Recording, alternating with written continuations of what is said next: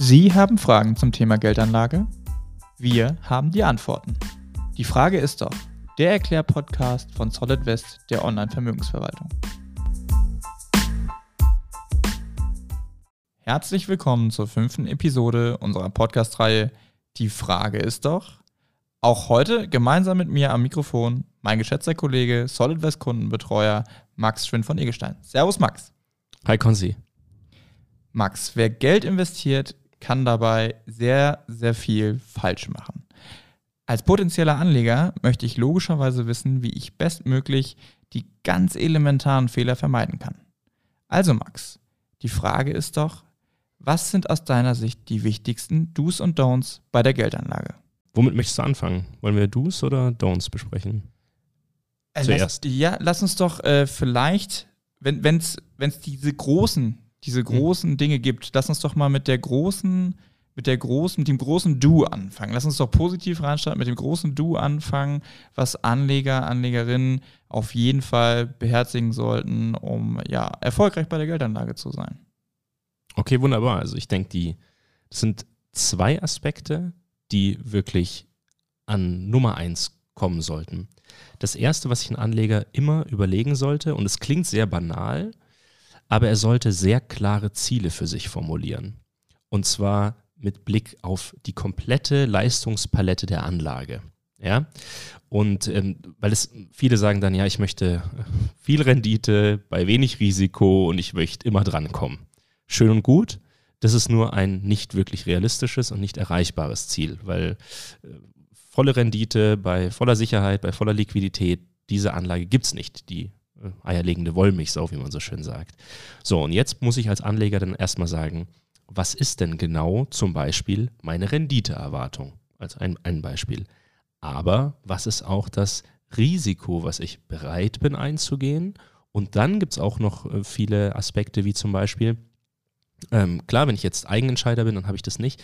Aber wenn ich jetzt äh, mich an einen Dienstleister wende, welche Art der Betreuung ist denn für mich die richtige? Ja, möchte ich zum Beispiel selbst entscheiden, aber beraten werden? Möchte ich die Entscheidung komplett abgeben? Möchte ich viel mit meinem Dienstleister in Kontakt sein? Möchte ich von dem viele Informationen haben oder eher nicht? Ähm, möchte ich wirklich auch beraten werden oder eher nicht? Bin ich mit einem Callcenter für Serviceaufträge zum Beispiel zufrieden oder möchte ich einen persönlichen Ansprechpartner? Und erstmal diese Ziele überhaupt zu formulieren, kann einem extrem helfen, dann auch im Gespräch mit äh, ja, einem kompetenten Ansprechpartner, dann erstmal ähm, herauszufinden, was für einen das Richtige ist. Okay, also das heißt, auch ein Stück weit sich darüber Gedanken zu machen, wie das eigene Profil eigentlich aussieht. Das leitet sich ja dann, ich sag mal, aus diesen, aus diesen Teilaspekten ab. Äh, und dann, ja, und wie geht es dann weiter, ist die Frage. Also nur weil ich mir über diese Danken, äh, Dinge Gedanken gemacht habe, heißt es ja noch lange nicht, äh, dass ich jetzt dann erfolgreich mit der Geldanlage bin. Nee, natürlich nicht. Deswegen sagte ich auch zwei Aspekte. Und aus dem äh, aus, diesen, aus dem ersten Aspekt erwächst dann, glaube ich, das zweite größte Du für Anleger. Und das ist dann eine Strategie zu finden und zu wählen, die zu meiner Zielsetzung passt und dann eben größter Punkt, diese langfristig durchzuhalten. Ja, also äh, kurzfristige Zeiträume sind ja nicht stabil an den Aktienmärkten, sondern ähm, Renditen, Ziele etc. lassen sich nur über langfristige Zeiträume realisieren.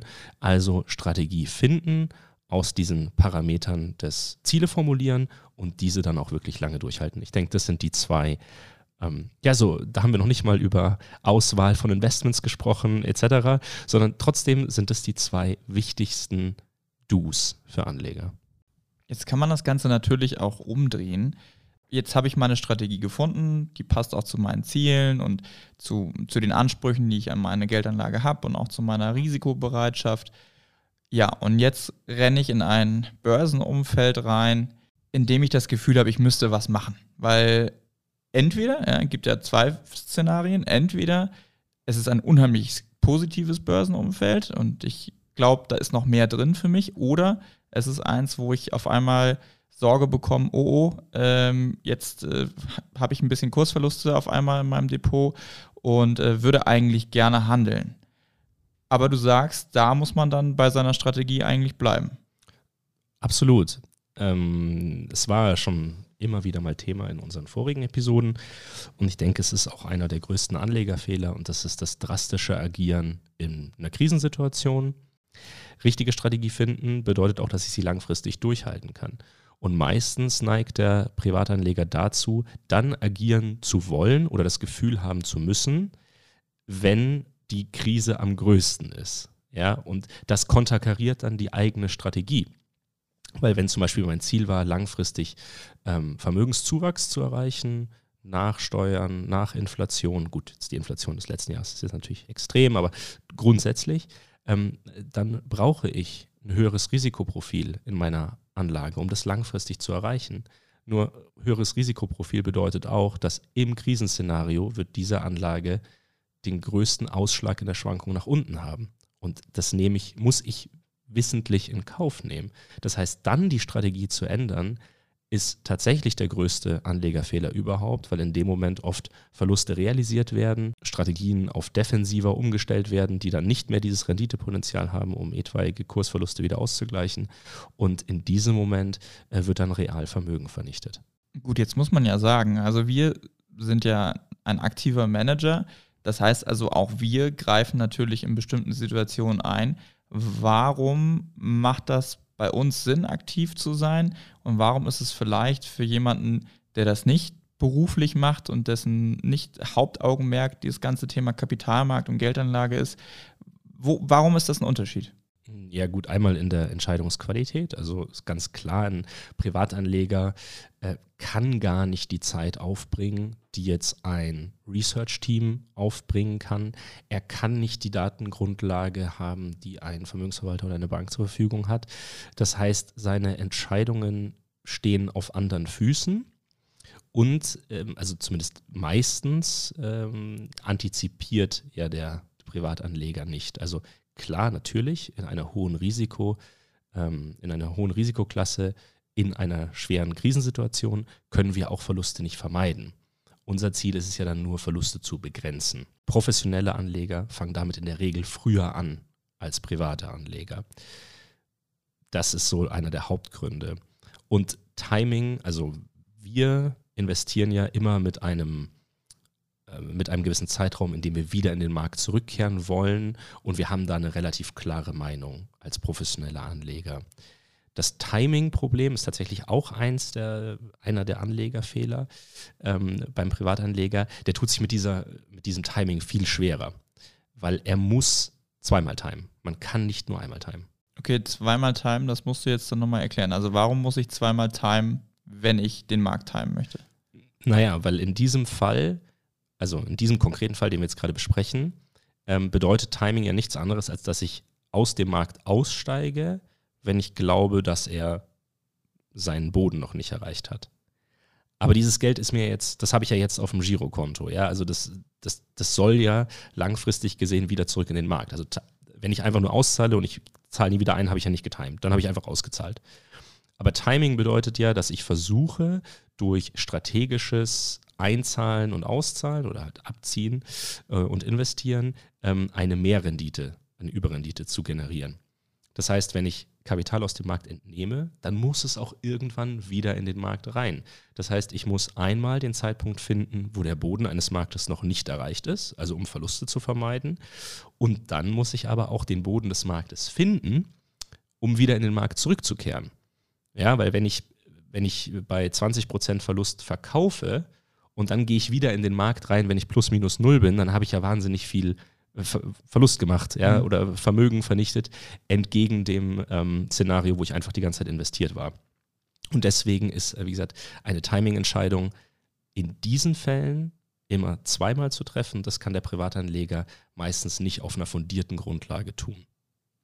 Das heißt also, wenn ich dich richtig verstehe, könnte man auch sagen, dass Timing gerade wenn ich das als Privatanleger mache, nur so ein Gefühl von einer rationalen Entscheidung ist und eigentlich vielmehr eine, eine Angstentscheidung, eine Sorgeentscheidung, natürlich durchaus eine nachvollziehbare auch.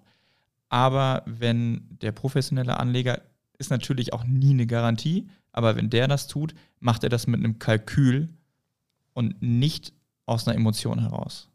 Im besten Fall ja. Also wir hatten ja, glaube ich, letzte Folge mal drüber gesprochen, dass man das Risiko Mensch nie ganz ausschließen kann, aber man kann es halt durch bestimmte Mechanismen zumindest teilweise ausschalten und begrenzen. Und äh, diese Mechanismen stehen einem Privatanleger einfach nicht zur Verfügung. Okay, verstanden. Das heißt also, wir haben jetzt folgende Do's. Ziele klar definieren.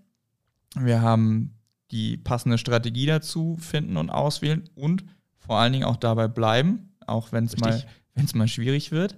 Und das korrespondierende Don't sozusagen, also auf jeden Fall die Strategie nicht wie die Unterwäsche wechseln, sondern mhm. möglichst, äh, möglichst dabei bleiben und nur in Ausnahmesituationen, wenn es wirklich auch rational sinnvoll ist, Dinge optimieren oder anpassen, aber nicht einfach alles über den Haufen werfen. Hast du den einen ganz großen Fehler, also außer du sagst jetzt, das ist das Strategiewechseln, aber hast du davon abgesehen vielleicht noch den einen großen Fehler, den du auch regelmäßig in deinen Gesprächen oder der dir immer wieder unterkommt, wo du sagen würdest, das passiert einfach wahnsinnig oft und es ist total wichtig für Anlegerinnen und Anleger, das zu vermeiden? Ja, also das, das starke Agieren in einer Krisenzeit ist der größte. Ähm, und jetzt gibt es, ich sag mal, saisonale große Fehler. Und einer ist ähm, tatsächlich, äh, also nennt sich äh, im Fachjargon äh, Sunk Cost Fallacy. Ähm, Im Deutschen würde man sagen, der versunkene Kostenfehlschluss. Das klingt jetzt ein bisschen wie ein Indiana Jones-Film. ja, und der, und der versunkene Kostenfehlschluss. Es geht ganz einfach darum, äh, warum ist es was Saisonales? Es passiert nämlich oft nach äh, schlechten Börsenzeiten. Ja? Das letzte Jahr war ja bekanntlich ähm, nicht so gut. Und was äh, jetzt, was ich jetzt sehr oft äh, höre, ist von entweder Selbstentscheidern oder auch Anleger, die vielleicht jetzt bei Mitbewerbern investiert waren, ähm, so Aussagen wie, ähm, ja, da bin ich noch im Minus, da möchte ich jetzt noch nicht raus. Ich möchte den Verlust nicht realisieren. Ich möchte warten, bis ich wieder auf plus minus null bin und ähm, dann, ja, dann verkaufe ich und mache was anderes als Beispiel. Und das ergibt wenig Sinn, weil ich eben es geht mir nur um den Verlust, den ich in der Vergangenheit gemacht habe. Ja, also ich bin offensichtlich nicht zufrieden mit dem Vehikel, was ich benutze. Also äh, ich habe selbst entschieden, mir ist klar geworden, ich kann das vielleicht nicht so gut, habe nicht so ein glückliches Händchen, bin jetzt stark im Minus. Ähm, oder ich habe einen Dienstleister gewählt, von dem ich jetzt nicht mehr 100% überzeugt bin. Hm, aber ich möchte warten, bis ich meine Verluste aufhole. Richtig wäre vom, also versunkene Kosten, ja, also sind in der Vergangenheit und die bringen mir nichts für eine Entscheidung nach vorne. Die Frage ist ja für mich, glaube ich, dass dieser Dienstleister nach vorne für mich eine bessere Leistung bringt als jetzt ein anderer Dienstleister, mit dem ich jetzt zum Beispiel gesprochen habe. Oder eben ähm, bei, der, äh, bei den Selbstentscheidern glaube ich, dass diese Aktien jetzt nach vorne die richtigen Investments sind. Weil wenn die Antwort auf beide Fragen Nein ist, dann muss ich den Vermögensverlust einfach akzeptieren und realisieren und mit etwas Aussichtsreicherem starten. Ja, also ähm, Warren Buffett hat da mal ein ganz äh, nettes Bild bemüht, dass wenn ich ein leckgeschlagenes Boot habe, äh, dann kann ich zwar immer wieder Wasser daraus schöpfen, um es äh, am Treiben zu halten, aber irgendwann ist es auch mal sinnvoller, einfach das Boot zu wechseln. Und das ist so ein bisschen etwas gerade nach eben schlechteren Börsenzeiten, wo viele Privatanleger sagen, ich lasse meine, meine Verlierer laufen und äh, verkaufe eher im Gewinn. Was ja auch ein Stück weit vielleicht, könnte ich mir zumindest vorstellen, damit zu tun hat, dass man sich ja auch eingestehen muss, dass man vielleicht eine Entscheidung getroffen hat, die nicht richtig war. Oder zumindest auch eine Entscheidung getroffen hat, die zu dem Zeitpunkt die richtige war. Das kann ja auch sein. Aber sich später herausgestellt hat, dass aufgrund vielleicht unvorhergesehener Ereignisse, das gibt ja dieses viel bemühte schwarze Schwan-Thema, das ja ähm, einfach nur bedeutet, ein, ein Risiko, was aufgetaucht ist oder ein, ein Einflussfaktor, den man vorher nicht, äh, nicht erwarten konnte, ähm, der dann ja negativen Einfluss nimmt, ähm, dass das passiert ist. Aber hast du einen Tipp für jemanden, der jetzt an diesem Moment steht oder an, diesem, an dieser Schwelle und die Entscheidung jetzt treffen muss oder ganz ehrlich zu sich sein muss und sagen muss, hey, dieses Investment, das muss ich für mich einfach abhaken wie schaffe ich das? Weil das ist keine einfache Entscheidung. Vielleicht hat man ja so einen Wert auch schon ein paar Jahre im Depot, wer weiß. Natürlich. Also ähm, den Tipp, den Tipp gibt es jetzt ähm, dafür leider nicht. Ähm, ich denke, es macht einmal Sinn, sich klar zu werden, dass Das ist ein kognitiver Fehlschluss, der ist auch sehr, sehr gut erforscht. Verluste tun uns mehr weh, als uns Gewinne erfreuen. Das ist so. Es gab da ein sehr schönes Experiment, äh, wo man ähm, jemandem aus dem Nichts Geld schenkt und es ihm dann kurz danach wieder wegnimmt. Und danach geht es den Menschen schlechter als vor dem Zeitpunkt, als sie das Geld geschenkt bekommen haben, obwohl sich äh, ja das, was sie in der Tasche haben, genau um null verändert hat. So, das heißt, wir sind davor nicht gefeit, wir sind fühlende Wesen wir kommen da nicht drum rum. Allerdings kann man sich einmal klar machen, dass es kein, langfristig gesehen keinen großen Unterschied macht. Ein Verlust zu realisieren tut weh. Er tut uns als Menschen emotional weh. Das stimmt. Aber das ist ja in der Vergangenheit und es ist passiert. Und ob ich jetzt, wir nehmen jetzt mal irgendeine Beispielzahl, ich habe 100.000 Euro angelegt, jetzt habe ich 80.000. Ja? So, jetzt habe ich 80.000. Es werden nicht mehr. Und wenn ich jetzt in dem Investment verbleibe, bis ich wieder 100.000 habe, dann haben sich diese 80.000 haben 25% Rendite gemacht. Das ist so. Klar, in meinem Depot steht dann also null. Wenn ich allerdings in andere Werte investiert habe oder einen Dienstleister gewechselt habe, dann würden da halt 25% plus stehen. Es ergibt von der Vermögenssituation keinen Unterschied. Zwar kann man manche steuerliche Themen anführen, aber wir sind keine Steuerberater und deswegen machen wir auch keine Steuerberatung. Aber nur weil ein Wert im Minus ist, ist seine Wahrscheinlichkeit nicht höher, um 25 Prozent zu steigen, als ein neuer ausgewählter Wert. Also hier hilft leider nichts anderes, als sich selber die Rationalitätskeule über den Kopf zu ziehen und einfach für sich zu akzeptieren, es macht vermögenstechnisch langfristig keinen Unterschied. Alles klar. Ja, äh, dann überlege ich gerade noch. Also aus deiner Sicht, ich, wir haben jetzt, glaube ich, einige sehr zentrale Themen besprochen. Fällt dir so ganz ad hoc äh, noch was ein, was, was man auf jeden Fall beachten sollte, sowohl im, im, im Tun als auch im Vermeiden? Mm, ja, zwei Sachen auf der Fehlerseite. Also ich denke, die größten haben wir da äh, schon abgehandelt oder die, die zentralsten. Nochmal wiederholen, so aus einer letzten Folge. Ähm, es kann, man kann den Fehler machen, dass man Laufzeiten falsch einschätzt. Das sollte man auf keinen Fall machen. Also man sollte sein Gesamtvermögen äh, laufzeitentechnisch richtig aufstellen, wissen, wann brauche ich größere Geldbeträge, ähm, wann werden müssen meine Anlagen fällig sein. Die dürfen dann zu diesem Zeitpunkt eben nicht so stark schwanken. Muss ich richtig aufteilen. Also mich laufzeitentechnisch falsch, falsch aufzustellen, ist ein Fehler, der noch vorkommt. Und bei der Auswahl, das ist ganz interessant, da gibt es, glaube ich, noch einen Fehler, der mal thematisiert werden sollte, den viele Privatanleger machen. Und das ist ähm, der Rückschaufehler. Okay, ja, dann spann uns jetzt mal nicht auf die Folter, sondern, sondern sag, sag doch mal, was es mit dem Rückschaufehler ähm, auf sich hat. Ja, also auch hier eigentlich wieder ein englischer Begriff, ähm, der sogenannte Outcome Bias.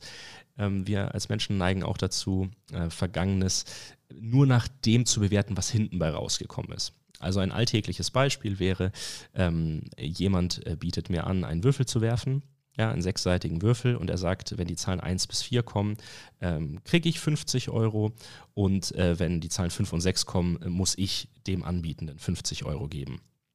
So, und jetzt treffe ich die Entscheidung, diesen Wurf anzunehmen und äh, es kommt die 5 und ich verliere 50 Euro.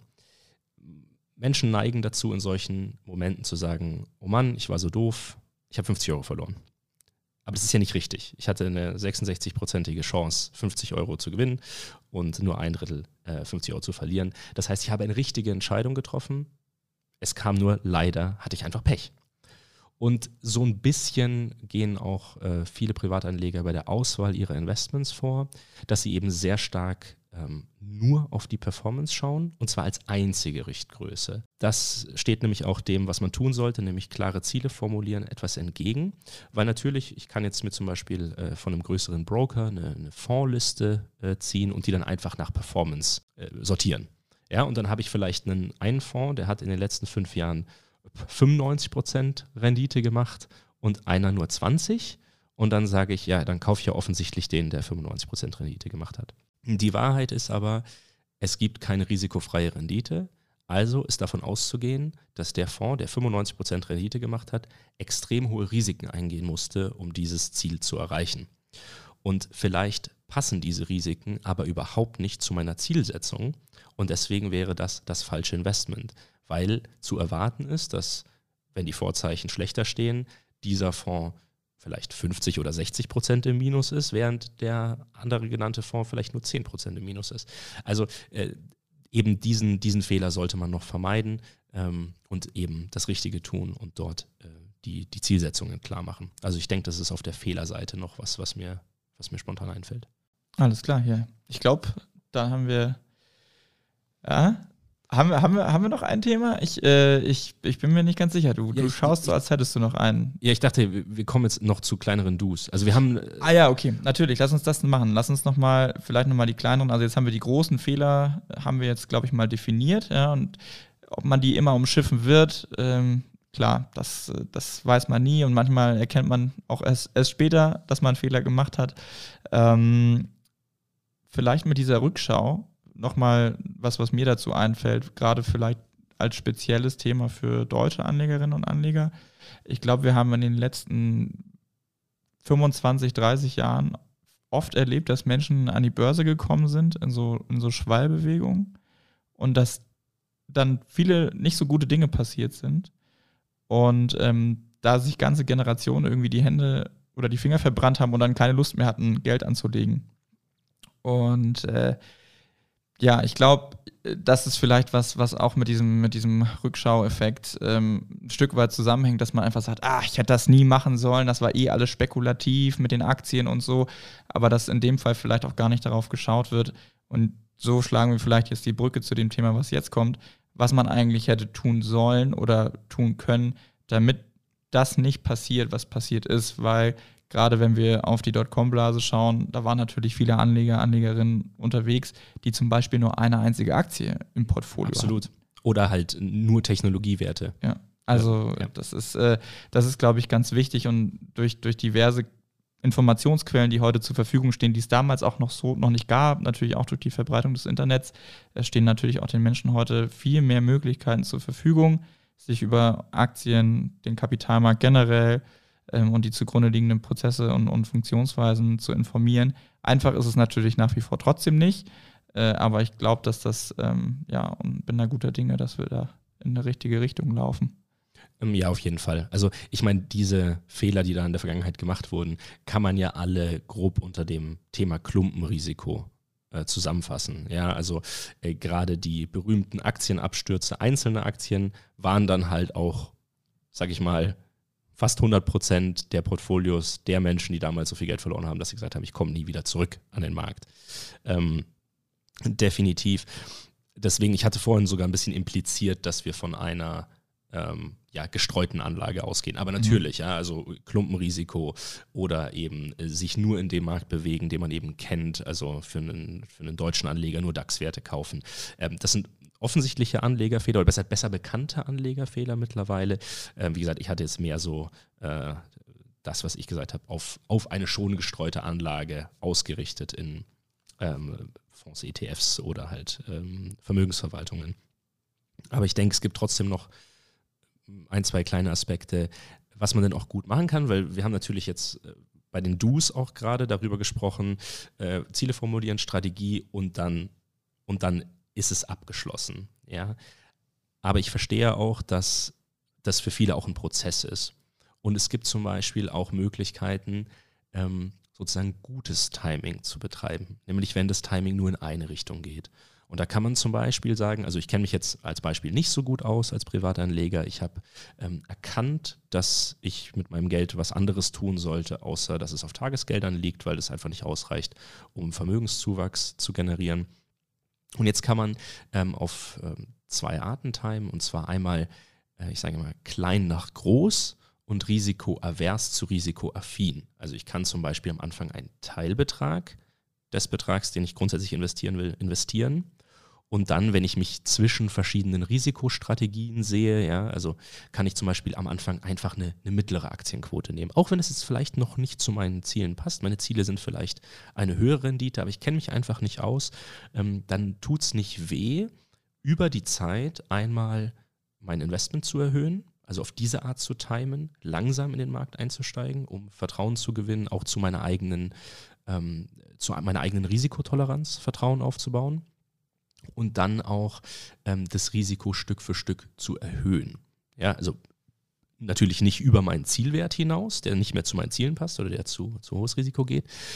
Ähm, und da bietet es sich an, im allerbesten Fall antizyklisch vorzugehen. Also quasi, ich fange mit einer mittleren Strategie an und äh, erhöhe immer dann mein Investment oder erhöhe dann mein eingegangenes Risiko, wenn es an den Märkten eher schwieriger aussieht. Ja, weil das waren in der Vergangenheit einfach die besseren Einstiegszeitpunkte. Je schwieriger es am Markt aussah, desto besser war der Einstiegszeitpunkt grundsätzlich.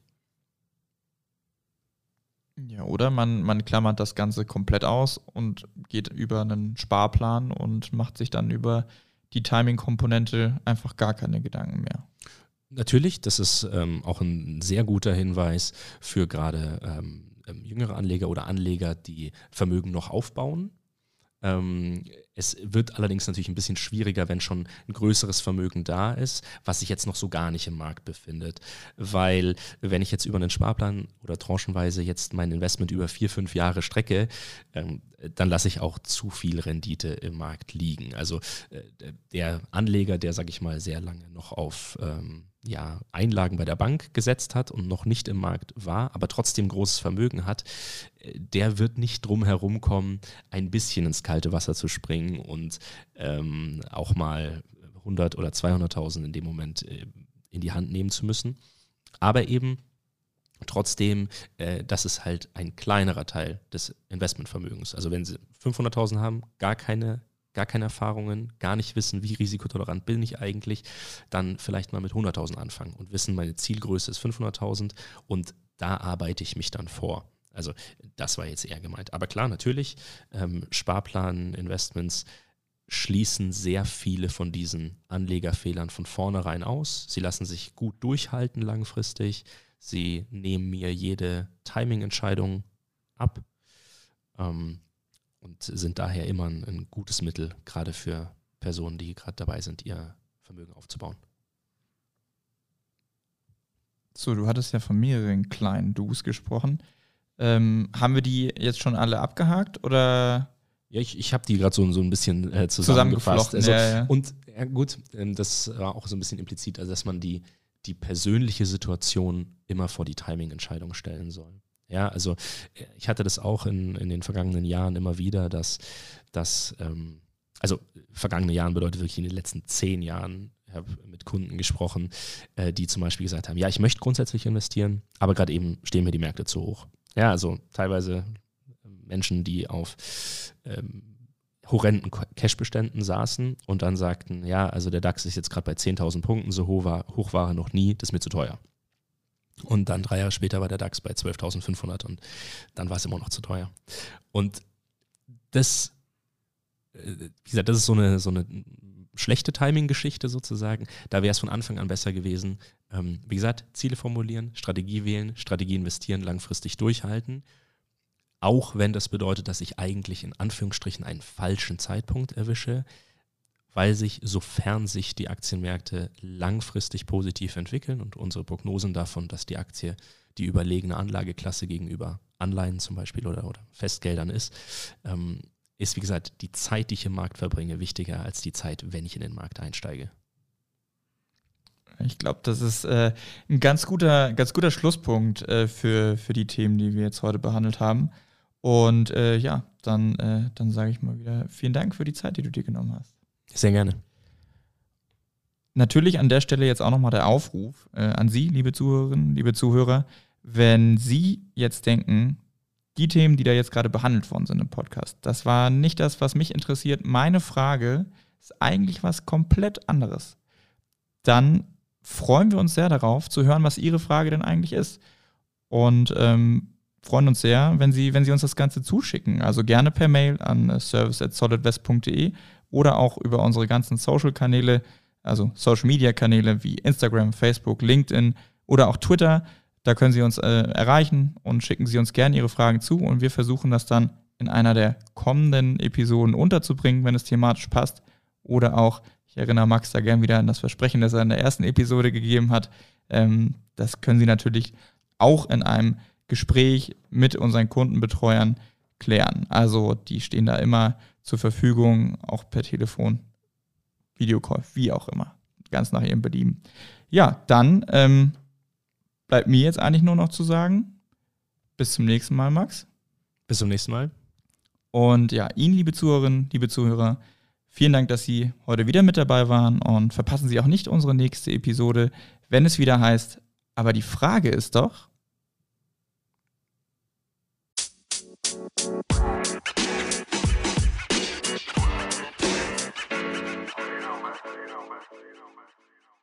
Solid West ist die Online-Vermögensverwaltung der DJE Kapital AG und erbringt keine Anlage-, Rechts- und/oder Steuerberatung. Informationen zu Finanzinstrumenten, dem Kapitalmarkt und sonstige für die Vermögensanlage relevanten Themen in diesem Podcast dienen ausschließlich der Information. Dieser Podcast stellt weder eine individuelle Anlageempfehlung noch eine Einladung zur Zeichnung oder ein Angebot zum Kauf oder Verkauf von Wertpapieren oder sonstigen Finanzprodukten dar. Für die Richtigkeit und Vollständigkeit der Informationen kann keine Gewähr übernommen werden. Kapitalanlagen bergen Verlustrisiken. Das gilt auch für eine professionelle Vermögensverwaltung. Bitte beachten Sie dazu die umfassenden Risikohinweise auf unserer Website unter solidwest.de/risikohinweis.